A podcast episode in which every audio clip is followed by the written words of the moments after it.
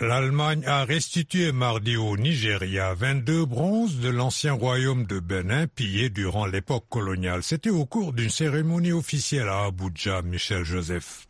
La ministre allemande des Affaires étrangères, Annalena Baerbock, s'est rendue à Abuja pour remettre les 22 objets, dont des têtes en bronze et d'autres œuvres.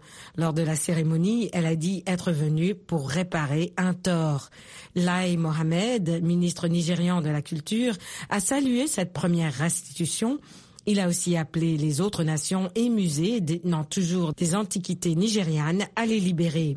Un accord a été conclu le 1er juillet entre Berlin et Abuja après des années de négociations pour la restitution d'œuvres réparties dans une vingtaine de musées allemands.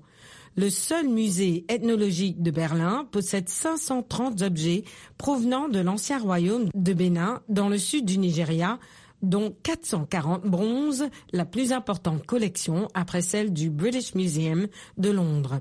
Les bronzes, qui sont parmi les œuvres les plus réputées, ont été pillés en 1897 dans le sud du Nigeria actuel, quand une expédition britannique avait attaqué et détruit Benin City, emportant au passage des milliers de sculptures en ivoire et en métal.